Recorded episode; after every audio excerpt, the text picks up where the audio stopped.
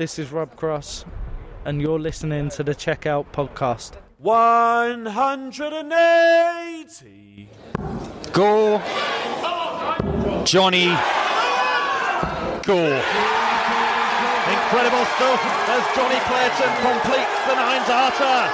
We finally had one here at the UK Open this weekend, and it has come from the fabulous spirit Johnny Clayton with a moment of sheer sporting brilliance.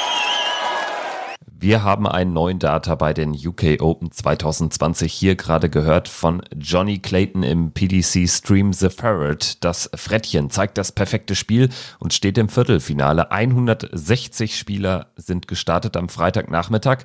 Acht sind es jetzt noch und wir sprechen drüber hier bei Checkout, der Darts Podcast, abrufbar natürlich wie immer auf allen gängigen Podcast-Plattformen und während Premier League und UK Open aktuell auch auf ntv.de. Ich bin Kevin Schulte. Guten Morgen und zugeschaltet wie immer Christian Rüdiger. Guten Morgen, Kevin, und ein Hallo an unsere treuen Fans. Wir hatten den neuen Data, wir hatten Kracherpartien in den frühen Runden und wir hatten zwei gut aufgelegte Deutsche mit Gabriel Clemens und Martin Schindler bei den UK Open. Für Martin war das Turnier in der fünften Runde, in der Runde der letzten 32 leider beendet. 5 zu 10 Niederlage gegen Kyle McKinstry, den Überraschungsmann des Wochenendes. Für Gabriel ging es dagegen noch eine Runde weiter. Den hat erst das Aus gegen Gervin Price ereilt. Price, der im Decider gestern Abend gegen den Anwurf von Clemens einen Elf-Data auspackt und somit 10 zu 9 gewinnt. Gegen viele Spieler hätte Gaga gestern Abend nicht verloren, da bin ich sicher. Also der war in einem hohen 90er Average, hat immer wieder den Druck auch von Price standhalten können. Am Ende hätte er dann aber auch ein Wahnsinnsleck gebraucht, um das Ding zu entscheiden. Schade, also da war sogar noch ein bisschen mehr drin. Definitiv. Und äh, wer das Match gesehen hat, der weiß auch, das war eine tolle Leistung von Gaga. Er hat in, in diesem Match gegen Gervin Price eigentlich das gebracht, was er über das gesamte Turnier gebracht hat, so zwischen 97 und 99 im Average. Gegen Price war es eine 97. Das ist vollkommen okay, das ist super. Und vor allem hat er ja auch immer wieder, er ist nach den ersten beiden Sessions jeweils als ja, Führender rausgegangen. 3 zu 2 und 6 zu 4 und so ein kleiner Knackpunkt, hätte ich jetzt fast gesagt, waren dann diese 114 von Price, die er dann rausnimmt, wo Gaga noch bei 18 Punkten Rest steht. Und in dieser entscheidenden Phase hat Gabriel Clemens dem Druck eigentlich bis zum Schluss standgehalten. Das hat sich dann so hochgeschaukelt, 8 zu 8, 9 zu 9. Und im entscheidenden Leg war es dann so, da hat Price auch wirklich seine ganze Klasse ausgespielt seine ganze Klasse ausgespielt. Da hat er dann gezeigt, warum er die Nummer drei der Welt ist. Und äh, ja, Gaga hat da so ein, haben da so ein bisschen die Triple verlassen, weil er hat dann, weil er kam auch in den Legs zuvor immer gut rein, kam auch zweimal, hat auch zweimal die 177 gespielt und äh, hat dann im letzten Leg äh, mit den Trippeln zu kämpfen gehabt, hat dann nur ein Triple teilweise pro Aufnahme getroffen und Price hat es dann hinten raus brillant gespielt. Aber alles in allem bleibt es ähm, unterm Strich ein super Turnier von Gabriel Clemens und als erster Deutscher ins Achtelfinale bei den UK Open eingezogen. Ja, aber was bleibt, ist, dass wir aus deutscher Dartsicht immer noch so ein bisschen auf den nächsten Schritt warten. Ich denke, der war fast drin. Das wäre natürlich ein fettes Ding gewesen, wenn Clemens da einen oder vielleicht den besten Spieler der Welt aktuell aus dem Turnier genommen hätte in Person von Gervin Price. Schade drum, für Price geht es äh, heute weiter, heute Nachmittag im Viertelfinale gegen Dimitri Vandenberg ich würde sagen, ist ein gutes Los für den Iceman, auch wenn Vandenberg auf der Bühne, wir wissen es, immer noch ein bisschen was draufpacken kann, aber Price ist klarer Favorit oder siehst du da eine ähnlich knappe Partie wie gestern gegen Gabriel Clemens? Boah, das ist schwierig zu tippen, äh, Kevin, muss ich ganz ehrlich sagen, weil Dimitri Vandenberg ist von den Namen her, sage ich mal, noch nicht so richtig getestet worden. Also der hatte noch nicht diesen riesengroßen Namen. Er hat gegen Hayden Rice gespielt, gegen Matthew Edgar und jetzt gegen Kyle McKinstry und ähm, auch noch nichts über 95 im Average gespielt. Das ist klar, da muss er gegen Price, muss da was anderes kommen und da muss er auch was draufpacken. Aber, und da sprichst du auch wieder einen Punkt an, der Faktor Bühne für Dimitri Vandenberg ist natürlich auch etwas, was wir nicht vernachlässigen sollten. Aber ich weiß nicht, ob er in der momentanen Form ist. Auf der anderen Seite kann es natürlich auch sein, wir haben bei der WM haben wir über Dimitri Vandenberg auch gesprochen und dann kommt er plötzlich raus, erstes WM-Match und spielt da ein Mega-Match über 100 im Average. Das kann passieren, dass er gegen Price das auch spielt. Aber wenn ich mir so momentan die Form angucke bei den UK Open, würde ich sagen, er hat keine Chance Allerdings äh, lasse ich mich auch gerne überraschen, weil es ist Dimitri Vandenberg, er ist ein Entertainer und er spielt gerne vor Publikum. Also kann auch sein, dass er hier diesmal richtig einen raushaut. Ja, ich denke, die Partie hat auf jeden Fall was, gerade wenn wir die Bühnenhistorie von Vandenberg kennen und bei Price muss man sich um eine gute Leistung aktuell eh keine Sorgen machen. Das gilt offenbar auch für Michael van Gerven bei diesen UK Open. Der trifft im zweiten Viertelfinale heute auf Rob Cross. Das ist zweifellos das Highlight-Spiel. Die Nummer eins gegen die Nummer vier der Welt und beide mussten bereits richtig dicke Brocken aus dem Weg räumen. Van Gerven am Freitagabend gegen Nathan Espinel, da haben wir gestern in der Folge gesprochen. Dann dieses wahnsinnige 10 zu 9 gestern Nachmittag gegen Jason Lowe. Der hatte ein 0 zu 5 Rückstand zwischenzeitlich umgebogen. Am Abend war es dann beim 10-4 für Van Gerven gegen James Wade eine einfachere Geschichte.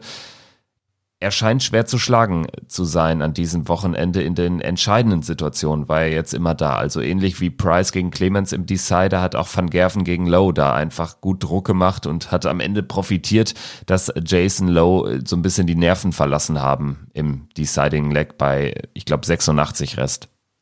Genau, und aber trotzdem äh, finde ich, sollten wir auch ein bisschen drüber reden, über die Verfassung von Van Gerven, weil er hat zwei tolle Matches gespielt, aber dazwischen gegen Jason Lowe auch so eine Partie, wo du dir denkst, ja, das wäre ihn vor einem Jahr oder vor zwei Jahren wäre ihm das nie passiert. Jason Lowe muss eigentlich seine ersten drei Anwurflecks gewinnen und mit 3 zu 2 in die Pause gehen. Äh, Van Gerven geht dann allerdings mit 5 zu 0 in die Pause, weil Jason Lowe seine ersten elf Darts auf Doppel nicht trifft und verlässt dann so die Bühne auch mit dem Gefühl, ja, was ist denn eigentlich hier passiert?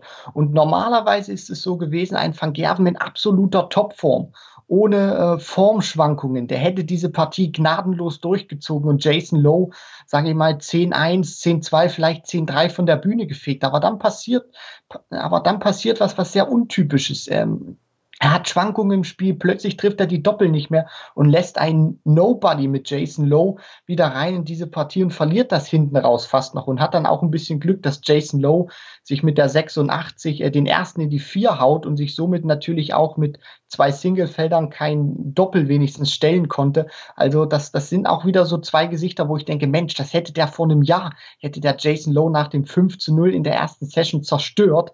Dann kommt er aber wieder raus und spielt gegen James Wade fast 109 Punkte im Schnitt, also den Bestwert für diese UK Open. Also er ist momentan ein bisschen schwankend in seiner Form, aber es zeigt auch, und da gebe ich dir vollkommen recht, Kevin, wenn Van Gerven on fire ist, dann ist er genauso gut wie, wie zu seinen alten Tagen und äh, schmettert jeden vom Bord weg. Ich denke, schwankende Form, das trifft auch auf Rob Cross zu. Was ist denn jetzt für den drin gegen Michael van Gerven. Also wenn van Gerven jetzt nicht unbedingt den 108er Average auspackt, sondern eher das Gesicht des Samstagnachmittags zeigt, dann hat auch Cross eine Chance aktuell, denn er schlägt Michael Smith in der Runde der letzten 32 mit 10 zu 9, gewinnt dann gestern ein weiteres enges Ding gegen Stephen Bunting im Achtelfinale. Also den äh, würde ich da nicht abschreiben. Also es kommt auch so ein bisschen darauf an, ob ihn van Gerven lässt, wenn er einen weiteren hohen Hunderter-Schnitt spielt, Michael van Gerven, dann sehe ich da Cross allerdings mit nur geringen Chancen ausgestattet. Also, wenn Van Gerven wirklich so wieder in diesem Bereich 105, 108 spielen sollte, da bin ich zu 100 Prozent bei dir, Kevin, wird Cross einen außergewöhnlichen Tag brauchen. Und dann glaube ich auch nicht, dass er ihn schlagen kann. Was mir allerdings ein bisschen Mut macht, ist, dass Rob Cross immer bislang solche umkämpften Dinger gewonnen hat. 10-7 gegen Zonnefeld, 10-9 gegen Smith, 10-8 gegen Bunting und ähm, auch gegen Michael Smith, der ja fast an der 100 dran war, nur Mitte 90 gespielt hat, also fünf Punkte weniger im Schnitt. Und ähm, ich glaube, das ist auch so eine Richtung, in die Rob Cross gehen muss gegen Michael van Gerven. Da wird es aufs Timing ankommen. Du hast es angesprochen. Wenn van Gerven ihn lässt und ihm die Chancen gibt, und ich glaube, er wird ihm auch mal hier und da Möglichkeiten auf Doppel geben, dann muss Cross da sein und er muss vor allem dann auch in Momenten, wo es drauf ankommt, muss er starke Darts auspacken. Und wenn er dieses Timing hinbekommt und eine gute Doppelquote hat, dann glaube ich sogar, dass er die Partie gegen Van Gerven lange offen halten kann. Aber ob er ihn in seiner momentanen Form dann schlagen kann, da bin ich auch äh, bei dir und sage, also da würde ich eher sagen, nee. Aber ich denke, er kann ihn zumindest mit einem guten Timing, kann er die Partie lange offen halten. Viertelfinale Nummer drei. Heute bestreiten dann Daryl Gurney und Jelle Klaassen. Bei Gurney muss man sagen, der hat äh, ziemlich viel Leben bei diesem Turnier offensichtlich. Er gewinnt zweimal 10-9 gegen Keegan Brown und Willie O'Connor. Hat er gegen O'Connor beim Stand von 1-7 schon, ja, eigentlich fast nach Hause fahren können. Aber er hat immer dran geglaubt, das hat er auch gestern im Interview gesagt. Und das hat ihn auch zum Erfolg geführt gegen Peter Wright. Und das war wenn man sich die aktuellen Formen der beiden anschaut, schon eine ziemliche Überraschung. Peter Wright hat ein, glaube 5-3-Führung nicht nach Hause bringen können, verliert 10 zu 6 gegen Gurney und für Gurney geht's jetzt gegen Jelle Klaassen, der gegen Gary Anderson gestern den Vintage-Klassen ausgepackt hat, den alten Jelle Klassen und 10 zu 9 gewonnen hat. Da bin ich auch gespannt auf die Partie. Das ist ein Duell Jelle Klassen jetzt seit drei Jahren mal wieder in einem Major-Viertelfinale ich kann mir ehrlich gesagt schwer vorstellen, dass er nochmal so ein Spiel zeigt wie gegen Anderson, weil Konstanz ist ja auch immer so ein bisschen das Problem dann, wenn man so einen Überraschungssieg gelandet hat, ist immer fraglich, ob einem das zweimal gelingt. Aber bei Gurney äh, ist, ist ja auch in, in eine kuriose Geschichte, dass er in der Premier League so gar kein Bein auf den äh, Boden bekommt und jetzt geht's nach Minehead, dort wo er auch schon ein Turnier gewonnen hat in Form der Players Championship Finals und da läuft's wieder. Ja, und es ging ja auch, sage ich mal, denkbar schlecht eigentlich für Daryl Gurney los gegen Keegan Brown, wo er ja auch äh, eigentlich schon fast raus war. Gegen Willie O'Connor dasselbe. Der hat schon Matchstarts gegen sich gehabt in diesem Turnier. Und gegen Peter Wright muss man dann auch sagen, 5 zu 3 hat er geführt, das stimmt, Kevin, und hat dann acht Legs in Folge, äh, fünf Legs in Folge verloren, also Peter Wright. Und dann stand es auf einmal 8 äh, zu 5. Und es war auch so in dieser Partie, Peter Wright hat eigentlich am Anfang dominiert, hat die Doppel gut getroffen. Vom Scoring her war das wie immer sehr solide. Und äh, dann kam so dieser kleine Knacks. Ich würde so sagen, ab Beginn der zweiten Session dann oder ähm, gegen Ende der zweiten Session, äh, als Gurney dann zu, zum 5 zu 5 ähm, ja ausgleichen konnte. Und ab dann war es eigentlich so, Peter Wright hatte die Doppelprobleme und Gurney hat die Momente ausgenutzt. Und dieser kleine Moment, wo Wright hätte noch mal reinkommen können, ähm, als er bei 40 Punkten stand, im Anwurfleck von Daryl Gurney, Breakmöglichkeit und Gurney haut dann die 148 raus. Das war dann so für mich die Entscheidung und Gurney hat das ja dann auch gegen Ende hin richtig gut gespielt. Äh, Peter Wright kam nicht mehr in die Doppel rein und Gurney hat so gut wie jede Möglichkeit, die sich ihm geboten hat, ausgenutzt. Und ja, jetzt steht er im Viertelfinale gegen Jelle Klaassen. Da muss man ja auch sagen, das ist eine Riesenchance für beide. Jelle Klaassen, äh, du hast es angesprochen, endlich mal wieder in einem Major-Viertelfinale. Und äh, gegen Gary Anderson hat er das hinten raus äh, richtig toll äh, gespielt. Das dürfen wir dann auch nicht vergessen. Die beiden haben sich eigentlich immer so ein, so ein bisschen abgewechselt, auch mit den Scores. Anderson nimmt dann die 150 raus zum 9 zu 9 und da denkst du dann eigentlich, jetzt hat er den Schwung. Aber Jelle Klaassen kommt dann raus und ich glaube, elf Darts hat er dann im letzten Leck gespielt. Also das war auch wirklich toll. Und äh, jetzt muss man auch sagen, das ist von der Auslosung her eine gute Auslosung für beide. Klaassen trifft auf einen Gurney, der momentan nicht in Topform ist, der kein gutes Jahr spielt. Und ähm, es hätte auch deutlich schlimmer kommen können mit Michael van Gerven, mit Gervin Price zum Beispiel oder auch mit äh, Johnny Clayton, der ja auch super in Form ist. Deswegen für beide eine Riesenchance ins Halbfinale einzuziehen. Und ähm, vom momentanen Stand her oder von der Performance her würde ich sagen, vielleicht leichte Vorteile für Daryl Gurney, aber nicht viel. Johnny Clayton, du hast ihn gerade angesprochen, er komplettiert das Viertelfinale, trifft im letzten Viertelfinale auf Jamie Hughes. Da werden sich auch beide Spieler sagen, das ist eine Riesenchance, in ein Major-Halbfinale zu kommen.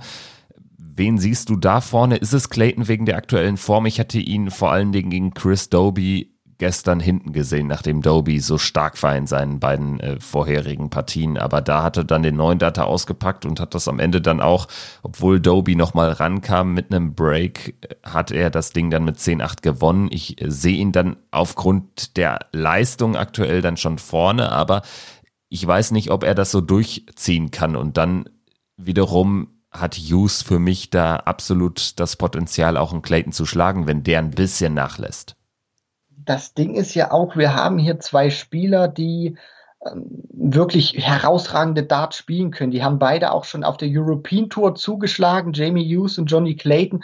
Äh, von der aktuellen Verfassung, also zumindest bei den UK Open, sehe ich äh, vom Bauchgefühl her Johnny Clayton vorne, weil was er bislang gezeigt hat in seinen drei Spielen gegen Scott Wade, Joe Cullen und dann gegen Chris Doby, das war bislang große Klasse und er spielt auch den neuen Data, kratzt dann auch immer oder spielt in seinen ersten Partien über 100. Gegen äh, Chris Doby war er knapp unter 100.